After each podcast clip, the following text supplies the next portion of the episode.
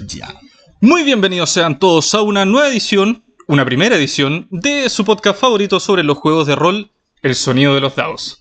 El sonido de los dados es lindo nombre. Para Sí. que la gente lo comente y lo comparta. Sí, eh, me, estoy, me encuentro aquí, mi nombre es Nicolás Satreler y estoy con Casio Celedón. Sí, mi nombre es Casio C. León, lo confirmo, no es un apodo. Y estoy en la grata compañía de Sateller para hacer u- una primera introducción audio y esperemos que algún día visual de eh, estos comentarios de dos ñoños que, que se conocen desde ahí un rato. Así- Hablemos, hablemos de nosotros para que sepan con Sí, quién están hablando. Sí, yo creo que de hecho esta primera edición se va a tratar un poco de eso porque tenemos que pensar en todo lo que hemos jugado de rol, ¿Ya? todo lo que hemos conversado de rol y todo lo que también hemos jugado juntos de rol. Ay. Eh, esto es como cuando los libros tienen a la parte de atrás, te dicen que el autor ha hecho 10 libros y no te dicen quién es el autor, simplemente te van a contar qué ha hecho. Eh, partimos antes de contar qué hemos hecho juntos, contando qué hacemos cada uno. ¿Te Ya, parece? Eh, yo me considero un multiñoño que disfruto mucho, mucho de eh, los aspectos más clásicos de la ñoñería han quistado en los 80, 90 y que por suerte o mala suerte eh, juego rol y juego otras cositas.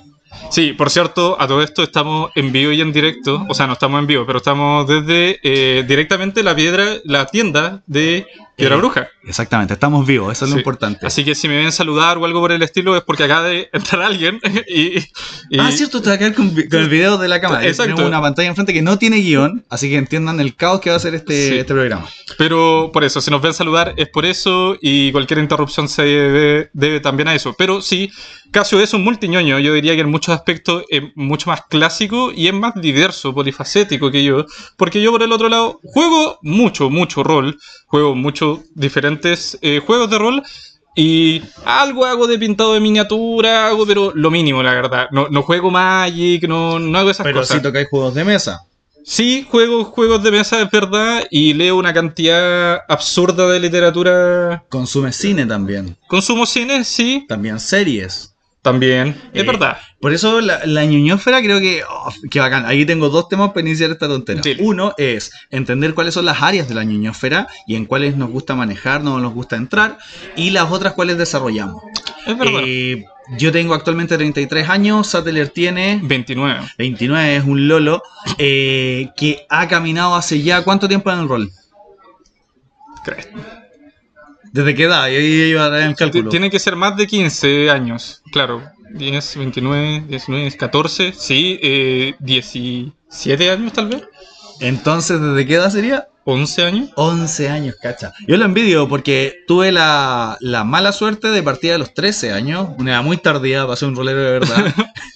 Eh, y jugamos D&D, ¿tú también partiste con D&D? Sí, eh, así jugaba unos juegos narrativos que me hacía mi hermano sin tiradas de dados, como lo que hacíamos para decidir en un momento polémico Esta anécdota es muy era jugar cachipún, hermano. Ah, Así son, lo- son tiradas enfrentadas. Se de dirá azar. enfrentada, exacto. De completo, sí. O sea, hay un elemento de debilidad, pero por supuesto, sí, eh, jugábamos eso. Pero básicamente todo era narrativo y en realidad el juego de rol puro y duro era Advanced Dungeons and Dragons. Sí, afortunados aquellos que han partido con un narrador de inicio o que tienen alguna forma de, de tener un sustrato que los guíe hacia cómo iniciarse en el rol.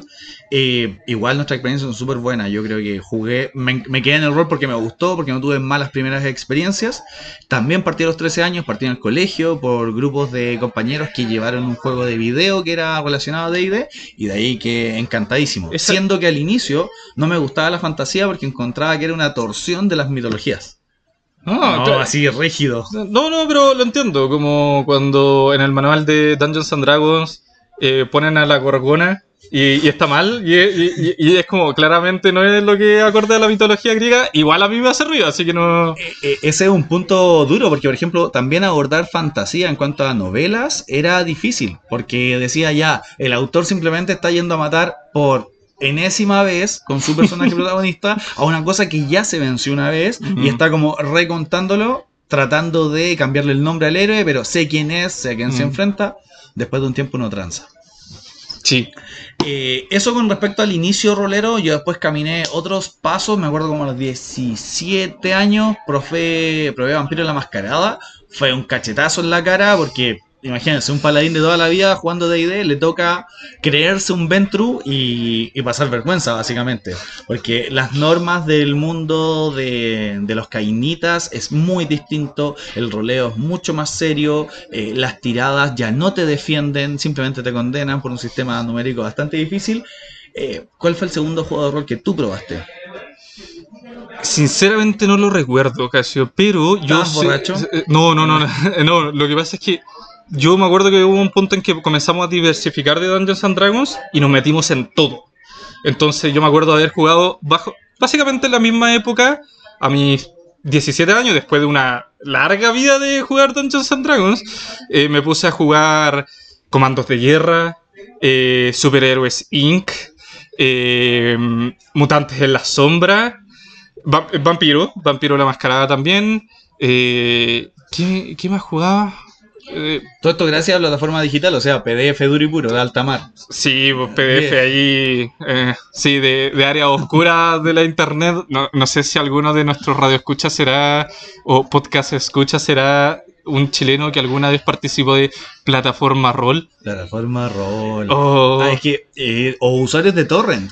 Eh, yo me Oh. acuerdo el primer torrent de 3 gigas que, se, que estuve descargando con un amigo durante semanas con la velocidad de internet que había. Y yo no podía creer la cantidad de manuales que existían de Mm. tercera edición. Yo jugué mucho tiempo segunda y de repente llega tercera y me llegó tercera con kilos, bueno, no kilos, gigas de, eh, de contenido. de contenido, sí. Eso para mí a los 17 años tú de una te tiraste a la piscina con muchos sistemas Sí. distintos. ¿Qué tanto sentía y qué manejaba esos sistemas? Habían algunos muy simples. El Comando Me- de guerra, aún su gran eh, ventaja que tenía era su simpleza. Dados de 100 caras, habilidades por porcentaje, tienes que sacar dentro de tu porcentaje. ¡Pum! Nos mandamos. Eso es tirarte a varios sabores de una. Eh, a mí me pasó que jugué un ratito este vampiro y después con de 20 a mí me abrió mucho, mucho el mundo porque podías sentarte en cualquier mesa, te explicaban esto está con de, de 20 System y te enchufabas en la Ah. novela o en la película que queríais y estabais jugando el juego. Ahora que dices eso, probablemente incluso antes de variar de sistema, varié de ambientación y tengo que haber jugado dentro del sistema de 20 Star Wars. ¿Te acuerdas del sistema de Star Wars de El 20? de 6. Ah, no, perdón, de no, 20. el de sí. 20, el de 20. Pero ese no es el cuadradito. No, Ya. no, no, no, no. Yo no jugué. A ver, parece que jugué ese o el otro se llamaba Saga. Star Wars Saga. No, Saga, Saga era otro. Uf. Yo no me acuerdo, por eso te preguntaba. Sí. Pero yo jugué el. Claro, no jugué el cuadradito porque lo miraba nomás. El que tiene a Vader en la portada es hermoso, como la edición primigenia de la llamada. Sí. Eh, tuve muy pocas experiencias con otros sabores de juego de rol. Jugué Paranoia después, Ah, jugué. eh, eh, ¿Cómo se llama? este? De 20 moderno, tonteras de ese tipo. Siempre tratando de llegar al medieval fantástico, probando Cyberpunk, el, el 20. No, ¿cómo se llama? Parece que era el Sí, Cyberpunk 2020. 2020. Ese tipo de cositas. Poco terror porque nunca me ha tocado. O sea, que alguien me meta cuco es difícil y que yo quiera sentir miedo es más, más distante. No sé si alguna vez probaste esos sabores. Hasta el día de hoy le, le hago el quite, directamente le hago el quite a Call of Cthulhu porque siento que no lo logro. Ni como narrador logro darle el tema, la tensión, el miedo. eh, y como jugador también me cuesta meterme. Entonces siento que si estoy jugando a los gangsters a disparos, hay sistemas mejores. Aquí vamos a ir, yo creo que el norte un poquito de esto es compartiendo nuestra experiencia y quizás ser pesado con lo típico que son los roles de dar consejos que nadie pide. Y vamos, con el primero de esta serie, que sería yo a todos los que se quieren meter en Tulu, eh, prueben los primeros eh, atisbos de tirarse una partida pulp. No se metan con las novelas, los relatos que son más personales, porque es más di- diferente. Tenéis que tener un nivel de narración eh, muy dura, un nivel de inmersión muy hardcore. Tírense a vivir los mitos de Tulu un poquito más pulp y poco a poco van a ir viendo, reconociendo cómo generan ese miedo, que como a través de quizás perder armas o herramientas, la gente empieza de verdad a temer por Mm. sus vidas. Entonces tú más... mm, poniendo todo extremos de Lovecraft. ¿Ya? ¿Cuál, cuál crees que es el menos adecuado para comenzar a jugar el rol y el más adecuado para jugar? Eh, ¿En sistema o en la novela? No, no, en, en novelas. Si tuvieras que llevar una ¿Cómo novela a la vida este de la mesa. donde hay un tipo que huele muy mal y se da baños calientes y se hierve durante todos los veranos y sus miasmas molestan a los vecinos de arriba y es como un relato de solamente una persona en una descomposición latente, pero que está vivo. Ese tipo de relatos no se lo puedes hacer a alguien. Es un relato de Lovecraft está una persona padeciendo una situación muy estática, pero si no se convierte en un monólogo, no puedes plantear toda la inacción que hace el protagonista, que es un gran logro de esa novela. Mm, ¿Cachai? Salvo que jueguen a ser los que son los vecinos. Que ahí también encanta, porque quizás no todos sean un vecinos personas como que tengan la acción. Pueden ser interpretar a un niño que solamente huele el mal olor de Mm. abajo, pero no va a ir a tocarle la puerta. Puede ser un, un anciano postrado. ¿Cachai? Ese tipo de experiencias en Lovecraft yo creo que es difícil trasladar. Que es como igual de difícil que ser Sir, eh, no sé, ser Glorfindel en la Tierra Media y querer jugar rol, ¿cachai? O sea, ¿cuál es tu desafío? Ninguno. Otro juego que jugué, me acuerdo, cambiando un poco de tema, eh, es, es El Señor de los Anillos. Con el sistema de Rollmaster. Sí, ese mismo. Eso eh, yo, discrepo. Creo que Nicolás ya está con la primera mentira de hoy porque ese juego no se juega, se padece. él- él- él era el de las tablas, ¿cierto? De Sí, ese estamos hablando, el que tenía. Ya. Me acuerdo de jugar ese. negra, la eh, tapa sí, me acuerdo de jugarlo y, y tener una cantidad, pero absurda. Me acuerdo que eh, llegamos a nuestro primer combate y tiramos, no sé, cuatro tablas seguidas y mi personaje ya no tenía un brazo. Y era como, ok, esto no me gustó. Y además había otra persona, no sé, pues estábamos todos jugando eh, de la marca de Rohan, pero había un one que era elfo y el one era Todo. años luz más poderoso que nosotros, pues entonces era... Mucha, eh, eso pasaba con esos sistemas. Rollmaster yo lo imprimí, pero nunca logré jugarlo porque lo imprimí para narrar. Ya lo, lo quería jugar. De hecho, una razón por la que yo me metí a la Sociedad de Tolkien de Chile es porque entendía que las sociedades de Tolkien del mundo tenían bibliotecas muy, muy Tolkien Dilly y pensé que iba a tener juegos de rol. Y no, no lo logré. Después me conseguí el Rollmaster y me di cuenta que un juego que para mi entendimiento, mi nivel de disfrute aritmético de un juego, no, no va. No, no es lo tuyo. Eh, también intenté, yo tengo muchos fracasos roleros. Uno de esos es haber entendido mago, pero me metí con el mago antiguo, no la Mago- ascensión. Eh, ¿Cómo se llama el, el medievaloso? Bueno, es renacentista. Ah, no, vampiro de edad oscura o mago... Eh, hombre lobo también edad oscura, pero el mago no se llamaba mago de edad oscura. O No. parece que era mago de edad oscura, pero jugaba en el siglo. ¿Mago, ¿Mago la cruzada? No. Ese, Sí, Mago de la Cruzada, que Mago la como Cruzada. del siglo XV al XVI. sí. ¿cachai? Eso es una de las grandes cosas. Sí. Eso no lo logré entender, no me enganché. Tengo muchos juegos que quería jugar, pero no he tocado. Eh, uno de esos es Ars Mágica. Alto juego de alta duración. Ah, ¿sí? Por supuesto. Nosotros tenemos amigos aquí de, de la tienda Que logran jugar que al- logran, sí, eh, logran abrir el grimorio, eh, el mamotetro y descifrar verdad, como si de verdad estuvieran haciendo magia, como Eh, y también muy deformado la magia vanciana, porque partí con No. AD&D y, y de repente que me explican otra magia, uff, yo hay dos magias que acepto. El maná sí, y magia vanciana. vanciana. Spell Slot o, o la bolita azul que se va Sí, vaciando. bueno, es mucho más fácil. Y te quite puntos dependiendo del Sí, nivel de- del hechizo. Del hechizo. Eso funciona muy bien.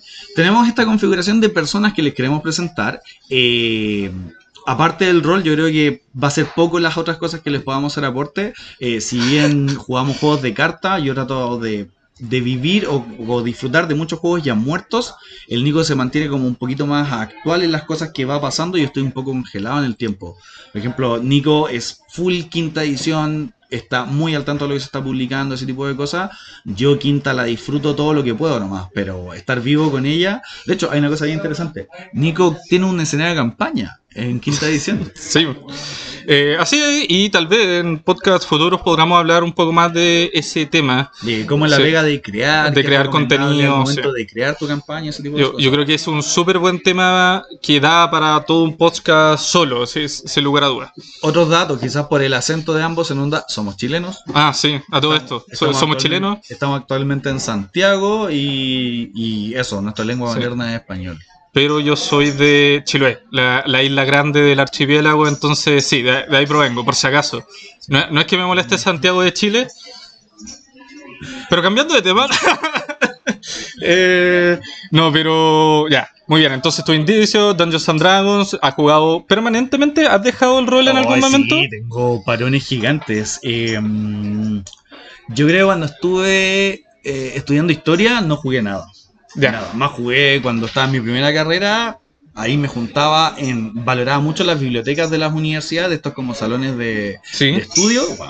Ahí gastaba horas de juego, no tantas como quisieras. Y quisiera yo, mi etapa más dura fue en la media. En la media yo me Mm. acuerdo ¿Cachan lo- lo- los rounds? Eran 15 minutos de recreo jugando, la media hora de colación jugando, los 15 minutos del segundo recreo jugando y después una hora después de clase, todos los días casi.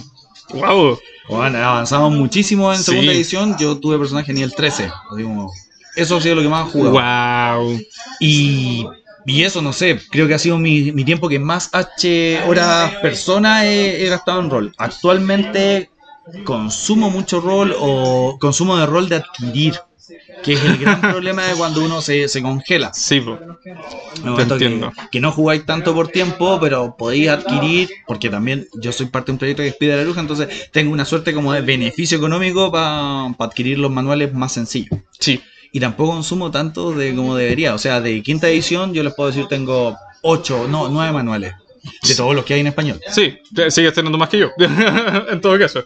¿Cuál tenés tú? Buena pregunta. Yo de la quinta no tengo tanto. Tengo los tres básicos: eh, Sword Coast Adventure Guy. Tengo Tachas, Sanatar, Mordenkainen. Bueno, yo dije tenía 8. Siete.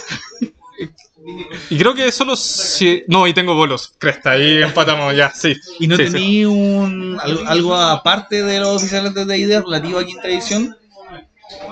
Tengo PDFs que compré.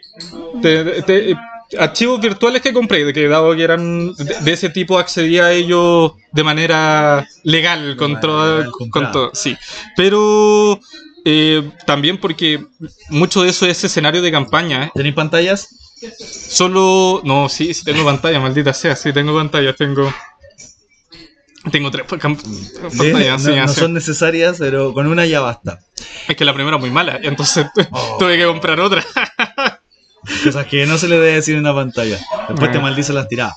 Eh, eso en cuanto al perfil rolero, eh, si bien conocemos los niveles básicos de las otras tonteras que quizás les vamos a estar hablando, nos pueden decir, chicos, dejen de hablar de D&D o, qué tal, qué, cómo recomiendan este juego o este otro, es su experiencia y eso. Eh, de algunos vamos a poder hablar desde la experiencia, otros desde el prejuicio y otros desde la información. Así que ahí depende de qué temas quieran poner. ¿Qué más les podemos contar de nosotros? Eh, otros aspectos ñoños saliéndome del rol. eh, yo pinto monitos, pinto miniaturas, estoy gasto más tiempo en esa parte del hobby.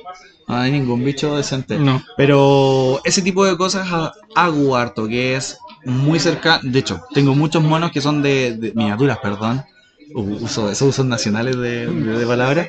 eh, que son de otros juegos, son de Warhammer, son de otros mundos. Y la ocupo simplemente para jugar rol o ambientar alguna algún elemento. Sí. Eso Caso en todo caso está siendo humilde, porque siendo un pintor mercenario, su nivel de aventura eh, enorme y la cantidad. Yo no sé, ¿ha- ¿alguna vez has sacado la cuenta de más o menos cuántas miniaturas has pintado a lo largo de tu vida? Hola, otra vez trataba de acercarme. Pero mira, si sacamos un promedio de que hubo un tiempo que yo estaba pintando unos 30 monitos o miniaturas al mes, eso se mantuvo durante casi 3 años. Ahí está como el cálculo de cuánto he pintado como papegas. Ya, o sea, yo creo que por lo bajo mil.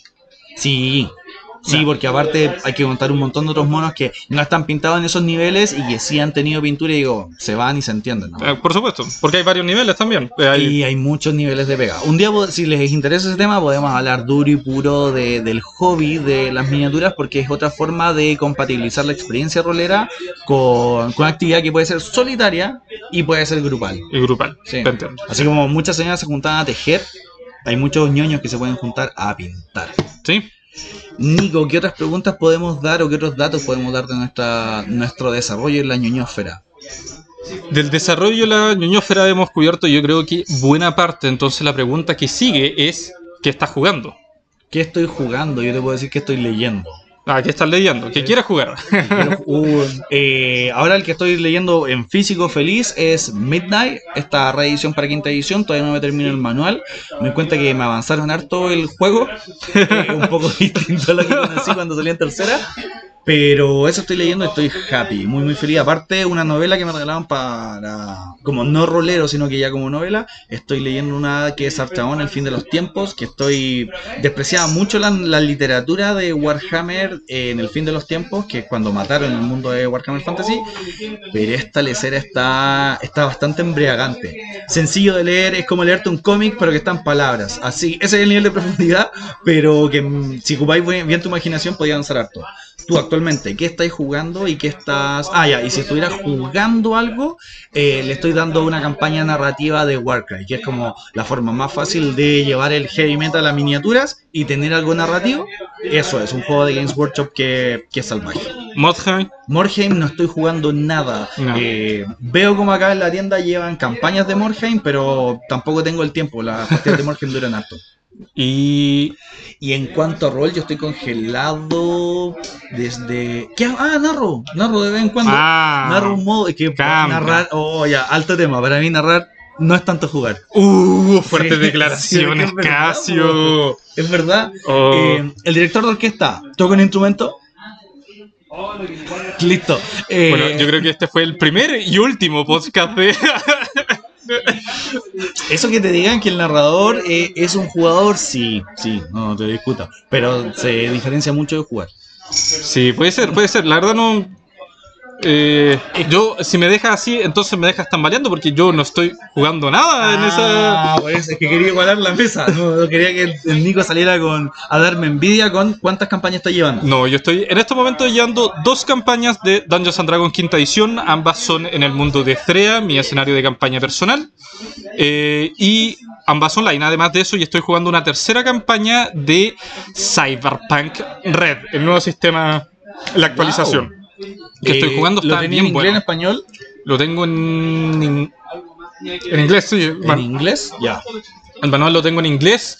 Hemos estado jugando sin suplemento básico. Estamos jugando, no estamos jugando en Midnight City o, o en los restos de, de Estados Unidos como se suele hacer. Estamos jugando en Nueva Santiago de Chile. ¿No era Santiago de Chile? Sí, estamos jugando. Eso queda como en Rancagua. No, no, eh, en la conurbación de Baño Vil- Viña Santiago, en una mega metrópolis. ¿Se juntaron? ¿Tú? ¿Cuál O sea, esto, esto, esto es homebrew, esto no es canon. eso, Esto, ¿Cuál es la propuesta? La, propuesta es como una ciudad lineal, unida por dos líneas gigantescas de trenes que constantemente están bajo asalto, entonces la gente intenta robarlo y se meten y... Qué nefasto, Dios Sí, mío. es como del cyberpunk bastante punk y casi nada de cyber, pero de ahí le metemos ganas. O sea, eh, disculpa, en esa dijiste que estabas jugando, que estáis narrando. Esa estoy narrando, narrando Ah, también. sí, entonces, no. Tampoco cuenta cómo jugar al parecer. De, de ese aspecto tras la eh, delante de la pantalla, en realidad. Sí, Eh, ¿Qué otra cosa jugáis? nada. Nada más, Dios mío. Nada, de vez en cuando mis amigos jun- ¿Sabes que hemos estado jugando no poco con mis amigos? Eh, Vermintide, El juego de PC. el juego de PC de Warhammer, Vermintide. Ese es como el Left 4 Dead, si es que lo conocen, pero ambientado en. Es en el viejo mundo, porque no es nada de la ciudad de Sigmar. Y, y es desenfrenado, es matar hombres rata. Yo también lo jugué, no se termina. Bueno, podéis terminar el modo campaña, pero después las horas de compartir lo entretenido. Pedazo de juego, a mí me gusta. Sí, muy bueno. Eh, Cosas de PC yo no estoy jugando nada. Eh, tengo instalado en mi PC el Diablo 1, el Baldur 2, Wow. el, Doom, el Doom 1, así. Es para El Doom 1. Sí, es para matar tiempo, o sea, me conecto y juego un ratito. Mm. Eh, pero esas cosas juego y también soy un jugador eh, de Magic. De vez en cuando alguien logra sentarme en una mesa y decir juguemos Magic y juego con mis mazos tribales sin formato, o sea, formato cocina. Muy bien. Ah, última cosa que volví a jugar. Vampiro, pero juego de cartas. Ah, Eso- eso, eso no, no es un mal tema, porque muchas de estas cosas tienen correlato, ¿no? Yo podría eh, poner Vermintide y jugarlo en una mesa de rol. Obviamente es completamente diferente, pero el juego de rol de Warhammer da para eso. Mira, eh, está ese tema de que, eh, otro de estos impulsos, eh, pueden sacar ideas para plagiar de sus mesas de rol en cualquier otro formato. O sea, si van jugando un juego de cartas y les gustó una carta que va a ser su némesis, ¿por qué no ponerla como ilustración? Exactamente. Eh, ¿Qué otra consulta, qué, qué otra idea con respecto para conocernos un poco y sepan a qué imbéciles van a escuchar? Eh, tú, tú, tú, eh, Nicolás de formación es un estudiante de la carrera de Derecho. Esperemos que se- en los próximos meses nos pueda decir que es un abogado. Abogado. Sí, o sea, Eh, después del grado viene jurar ante la Corte Suprema, ¿verdad? Qué lindo jurar a algo. Eh, yo también compartí la carrera, yo no terminé, y después me metí a estudiar historia porque es como lo que más me gustaba. Eh, tampoco lo, lo sé, soy esa persona que, que se baja el barco antes que llegue al puerto. sigo, sigo con las ganas de poder eh, seguir conociendo aspectos académicos. Feliz me gustaría estudiar antropología o filosofía. Pero eso, en formación académica tenemos ese, ese bagaje. ¿Qué otras cosas podemos decirles? Tú, tú, también haces esgrima. No, eso no se cuenta. ¿No se cuenta? Ya, Sí. eh, No, córtelo. Dentro de, la- de las prácticas que he tenido en mi vida, que pueden ser como un sustrato para hablar de cosas ñoñas, eh, practicé durante 10 años esgrima histórica. Entonces, eh, hay conversaciones que a mí me interesan mucho, mucho, sobre todo cuando alguien viene y dice, no, no puedes levantar ese mandoble porque pesa 5 kilos, y es como, oh, hay cosita. O yo vi esto y es real porque lo vi en una película, también. Eh, problematizar la fuente creo que es lo primero que uno tiene que Sí, hacer. Y si tu fuente es Hollywood, no sé qué tan cerca esté de la realidad, Sí. ¿cachai? Sí. Bueno, frente a esa discusión, mi argumento favorito es en Dungeons and Dragons la espada debería, no, sé, la katana debería hacer doble daño, clásico. Y uno, le, sí, y uno le dice, ¿te acordáis cuando existía la katana en 3.5? Y Eh, estaba Wakizachi, sí. bueno, eso fue por Karaturo, o por las Ad- Advent- Oriental Adventure. Sí, así. porque eh, sí, pues eran armas exóticas, pues eran eh, esta denominación que no era la mejor, Eh, pero bajo ese planteamiento, entonces, el hacha doble folclórica orca debía dañar cuántas veces no más. sé? 4 millones, no, no tengo idea. O el Ugrosh enano, aún me acuerdo. el- ¿Cuál era ese? El que era hacha por un lado, martillo por el otro y lanza por la retaguardia, la tenía todo, lo mejor. Mejor arma o mejor arma. Y después, ¿por qué Munchkin no nos iba a agarrar deseo con la alabarda suiza? ¿La- ¿Cuál era esa? La alabarda suiza en Munchkin ¿Eh? era un arma que podía sacar todas las armas de- del manual, ¿cachai? Ay. Cosas absurdas. Ay, Eh, ¿Qué otros elementos de formación o que hemos tenido en la niñosfera? Tu. Ah, espera, mencionaba lo de las armas porque esa porque hay un extraño equilibrio, ¿no? Entre que uno quiere que sea verosímil, pero al mismo tiempo está ahí tirando bolas de fuego, ¿no? Ah, alto tema, sí, porque sí, sí. eso es, es, un, es un tema que ha- harto afecta a la ñoñósfera. Sí, yo la otra vez encontré una metáfora con la cual mostrarla. Yo soy de las personas que en el plato le gusta que si te sirven diferentes cosas estén separadas. ¿Ya? Entonces, si está la carne, están los vegetales, está el acompañamiento, el arroz, las papas, lo que sea, eh, que no me las den revueltas. Cosa de poder tenerlas diferenciadas. En la fantasía lo mismo. Hay elementos de la fantasía que no son fantasía. Que son la- las funciones Mm. vitales de muchas personas. Que es el combate con armas. ¿Cachai? Entonces esas partes no me las den con sabor a picante. Las quiero sin magia. Las quiero sin fantasía. Y todo lo demás, la magia transo completamente. Incluso entre más creativa sea la magia, más, más inventiva sea la magia, la tolero mucho. No le pido así como esta cosa que hacía segunda edición ya la hacía, que tenía que tener caca de murciélago porque es altamente flamable. Bueno, sí. Claro, guano. Sigue siendo hasta el día de hoy el componente material de... Y, y creo que es flamable, ¿cachai?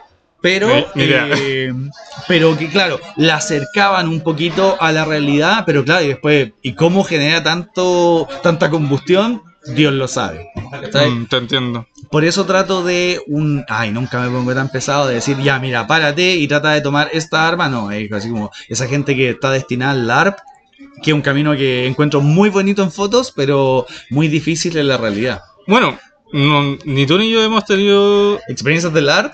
Yo debo decir ¿Sí? que sí he tenido experiencias del ARP. Mm, No es como en juegos de rol, pero sí, sí, yo creo que lo podemos catalogar como juegos de rol. Cuando tenía como 16, con amigos así nos fuimos al cerro a jugar un módulo que era solamente gente cuerpo a cuerpo. Y nos exigimos y nos dimos cuenta que era un fracaso.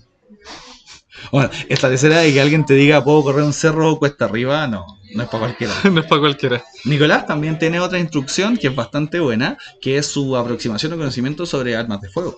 Sí, eh, la verdad es que por motivo académico eh, también he desarrollado una experiencia académica bastante y también práctica en lo ligero con respecto a temas de armas de fuego. Esa fue la materia de mi tesis, que fue bastante extensiva y fue un proceso largo, pero de profundo aprendizaje me atrevería a decir. Así que no. Hay, hay todo un tema porque son profundísimos. O sea, uno se imagina una pistola y un revólver y wow, hay la diferencia en el cielo y la tierra por en todas las otras opciones que hay. Por supuesto, hasta el día de hoy, querido, los revólveres semiautomáticos existen. Es una realidad. Y hace mucho tiempo. Semiautomático. Por supuesto, sí.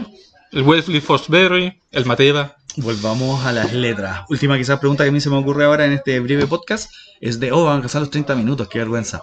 Eh, autores favoritos. No, primero género favorito y después autor favorito.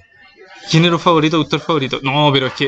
Es decir, que yo en literatura consumo una cantidad absurda de literatura fantástica, ciencia ficción, todo eso. Pero no lo estratificáis. Mucho. No, pero la verdad es que a mí me gusta otro tipo de literatura. Me, me- me gusta mucho. eh, La erótica, la erótica. Sí, por supuesto, eh, es Matt. Ese es mi. No, no, me, me gusta mucho la literatura. O sea, de partida me gusta mucho leer biografías, tratado histórico, ese tipo de cosas. Soy un aburrido, sí. No, pero monografía sí. eh, te enseña, te ilustra. Sí, de, de origen académico y también me gusta mucho la novela, eh, lo, lo que se llama la novela obrera, por ejemplo, eh, Las uvas de la ira, Hijo de ladrón, Un vaso de leche, grande, grande, Subterra.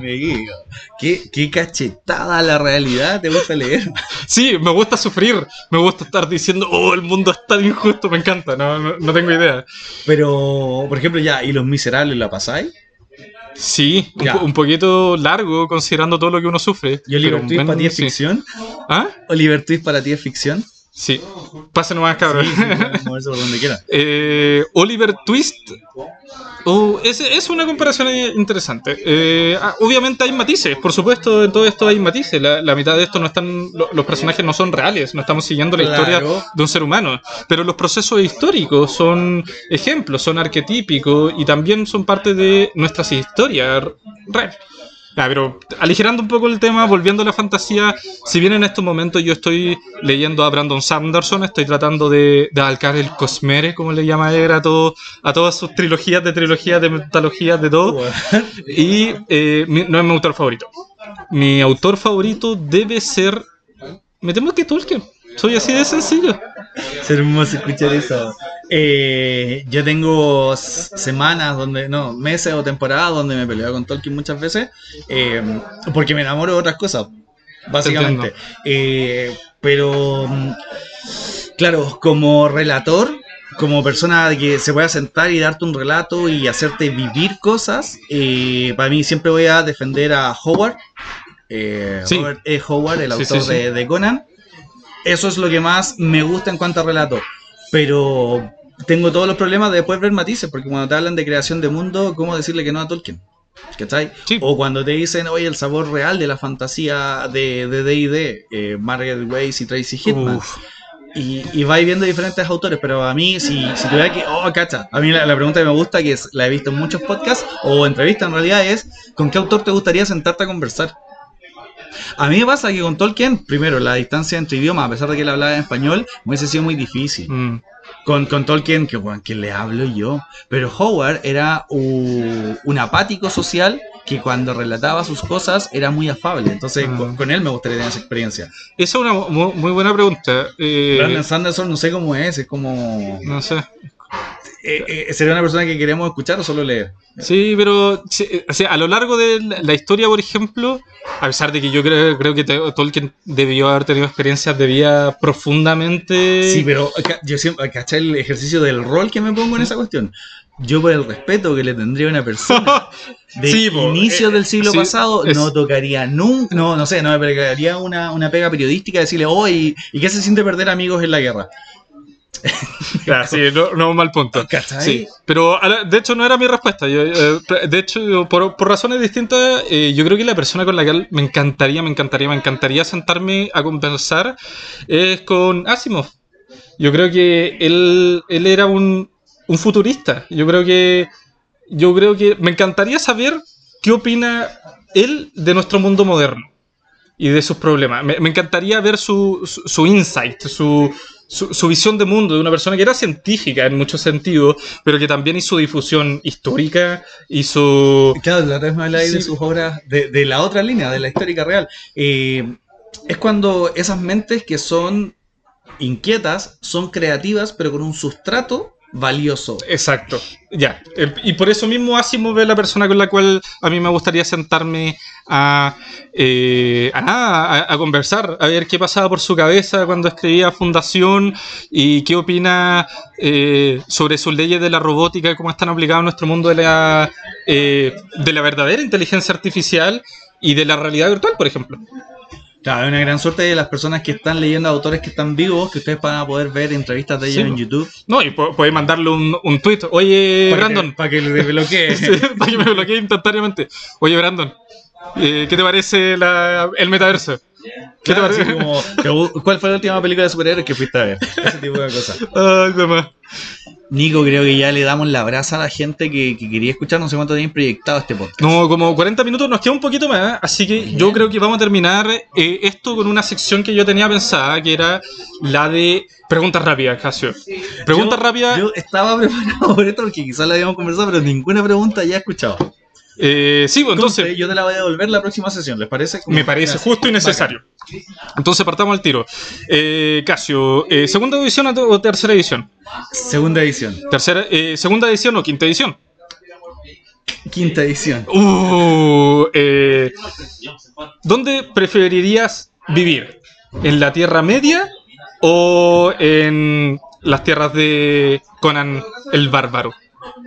Eh, oh, qué rudo, tenés que darme un reino. Pero ya, si fuera por el mundo, prefiero la Tierra Media. La Tierra Media. Ya, muy bien. Eh, tienes que eh, decidir un juego que jugar por el todo el resto de tu vida. Fácil. Eh, ¿Es un juego de mesa o un juego de PC?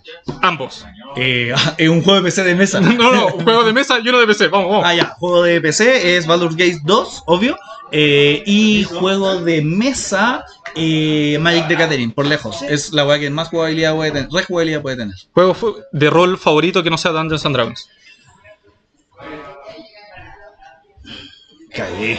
Eh, ya, sería, vemos por Vampiro la Mascarada. ¿Sí? Tercera edición, sí. Muy, muy bien, muy bien. Eh, vamos, pregunta rápida. Eh, ¿Cuál es tu dado favorito?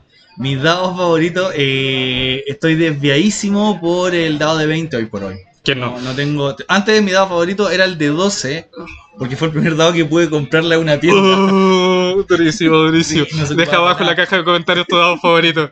Eh, color de Magic. Color de Magic, eh, verde, soy una persona sencilla. ¿Ves anime? Poco, pero sí. ¿Cuál era tu, tu anime favorito? Eh, los justicieros. The Slayers. ¿The Slayer? Oh, eh, eh, muy bien. Em, libro favorito que no sea de eh, fantasía eh, medievalosa, fantasía medieval fantástico. Eh, tu, tu, tu, eh, mm, te voy a decir justamente eh, Fundación. Mm, curioso, curioso. Muy bien. ¿Personaje favorito? Eh, personaje favorito de literatura, Sí, eh, Ulises. Odiseo, Odiseo. Odiseo. ¿Personaje favorito que hayas jugado? Eh, a mí me gustaba mucho un personaje que se llamaba Gardas Esgal in Media Rex, que era un guerrero, mago, ladrón. Un Y clásico. lo hice multiclase de, de, de A, D y D. Clase favorita de Dungeons and Dragons. Paladín. Muy bien. Eh, ¿Marciales o mágicos? Marciales. No, los mágicos no nos da la cabeza para llevarlos. Todos aquellos que se sientan magos es mentira. Es mentira. Muy bien. eh, No les da la sabiduría. Muy bien. ¿Cuál sería tu profesión en, si volviéramos mil años al pasado? Eh, 500 años al pasado. qui- 500 años, Sí. a la, la alta edad media. Eh, a mí me hubiese gustado mucho, mucho ser pintor. ¿Sí? Sí, bueno, los pintores tienen unas biografías brutales. Cuando uno empieza a ver a los que a los que sobrevivieron a su mal tiempo, tienen unas biografías que son dignas de novela cada una. Un arma de cuerpo a cuerpo. Obviamente, una espada. No, pero más específico. Yo sé que tú Ah. sabes, Casio. Eh, yo me quedaría con una espada normanda. Tienen un balance muy bueno, tienen un peso muy bueno, pero, pero no sé, yo creo que cualquier espada de una mano occidental europea del 12 al 13 o al 14 incluso me encantan. Si tuviera un superpoder, ¿cuál sería? Eh, obviamente la voy a viajar por el tiempo. Facción favorita de Warhammer 40k. Eh, oh, es mala. Eh, facción, fa- como facción. Facción, facción. Sí, eh, yo creo que la. Pucha, es que es un capítulo. Dentro de los. No, Astra Militar, un filo. Ya, listo. Ya, sí, eh, Imperial Guard. Listo, se acabó Sí. la wea. Ya, muy bien. Eh, yo creo que con eso ya vamos terminando la sección de preguntas eh, rápidas. Espero que no te haya hecho complicado No, demasiado. Casio. ninguna. Faltaban pre- preguntas más, más al hueso. Así como, Casio, ¿qué prefieres? Eh, ¿Toda una campaña eh, de una buena historia con gente de mierda o toda una mala campaña con buena gente? Juan, preguntas de ese tipo, prepárate para la próxima, la Ya, próxima jornada. pa- parece que debía haber comenzado yo más duro, estimado eh. Piedra Brujeros. Así que bueno, este fue el primer capítulo de Dungeons and Dragons. Puedes seguir a Casio Celedón en Eh, en Instagram solamente, ahí moléstenme, los otros son redes sociales privadas. Eh, se llama Pincel Manco, no, Pincel Manco, su guion Piedra Bruja, o guion bajo, como dicen los jóvenes. Eso es en Instagram, y ahí pueden ver las peguitas de pintura y eso. Eso. Muy bien. Yo por otra parte soy Nicolás Sadler y así me pueden buscar también en Instagram y por supuesto pueden revisar todas nuestras otras redes sociales de Piedra Bruja como son Piedra Brujas en YouTube, en Twitch, en Instagram, en Facebook, en Discord, en... ¿Tienen Twitter? Eh, no, no tenemos Twitter. Menos mal, esa red es lo peor. Así que con eso, estimado, nos estaremos viendo. No olviden suscribirse, compartir este podcast y dejar abajo qué otros temas te gustaría a ti de que nosotros habláramos y qué otra cosa te gustaría ver en este podcast. Así que sin más, cuídense. Adeu.